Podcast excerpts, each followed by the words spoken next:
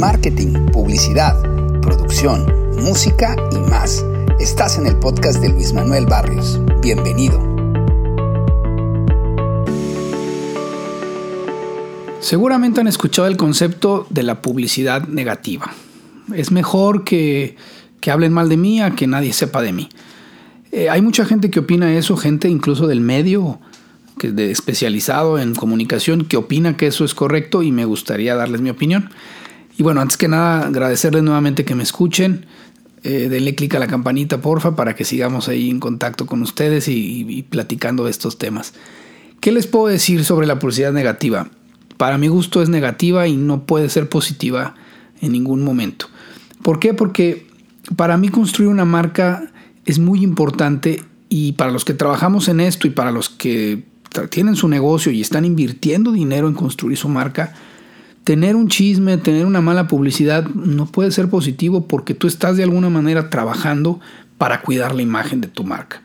Que si bien los, los chismes y la mala publicidad dicen que se propaga más rápido, seguramente sí, y lo dicen especialistas y, la realidad es que sí, pero, pero yo prefiero ser lento y de alguna manera ser constante y preciso en lo que quiero de mi marca a colgarme de situaciones así que pueden ser muy contraproducentes. Entonces, yo definitivamente la mala publicidad es mala para las marcas. Es muy diferente cuando una marca, su identidad, se presta para hacer ciertas cosas. Por ejemplo, una marca que vaya en que tenga un concepto de rebeldía o de puede hacer cosas rebeldes o alguien que esté buscando alguna marca que sea más enfocada a ciertos temas que vayan en contra de cierta sociedad. Eso no lo veo mal, porque eso es una identidad de marca, pero no es publicidad negativa. Una publicidad negativa es lo que le pasó hace poco a Coca-Cola, donde Cristiano Ronaldo quita sus Coca-Colas y pone el agua. Eso es mala publicidad y aunque Coca-Cola se vea más que antes porque a través de ese trending topic Cristiano Ronaldo los puso en boca de todos, discúlpenme, pero Coca-Cola no debe estar feliz de que le hayan puesto ese tipo de publicidad. Eso no es publicidad positiva. Que si bien Coca-Cola puede tener una estrategia para luego tomar eso, para poder encauzar nuevamente su identidad de marca, eso es distinto.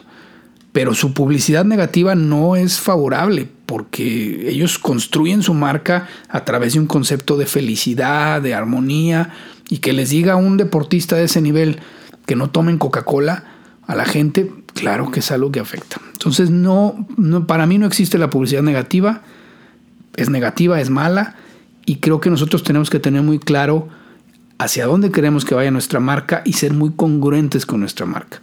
Una marca es como una persona, y ese es un ejemplo que constantemente se lo digo a mis clientes.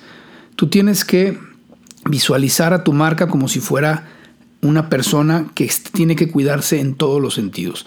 Tiene que cuidarse con su familia, tiene que cuidarse con sus, compañeros de trabajo, tiene que ser congruente y tiene que ser una persona que si de alguna manera estás diciendo que eres eh, muy responsable, pues no puede ser irresponsable, o sea, va en contra de lo que estás haciendo. Como les comentaba, si tu marca es una marca juvenil que es este, irreverente y no va contra las reglas, bueno, ir en contra de las reglas es parte de tu marca. Pero eso no es publicidad negativa, eso es ser congruente con tu marca. Pues bueno, espero les, les haya gustado esta plática. Como quiera, estas opiniones son muy encontradas, son muy subjetivas. Si en algún momento tienen una opinión distinta, por favor, háganmela saber, con gusto la platicamos.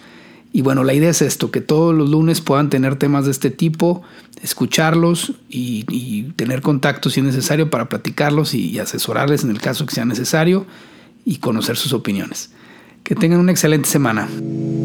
Gracias por escucharnos. Te esperamos en el próximo episodio.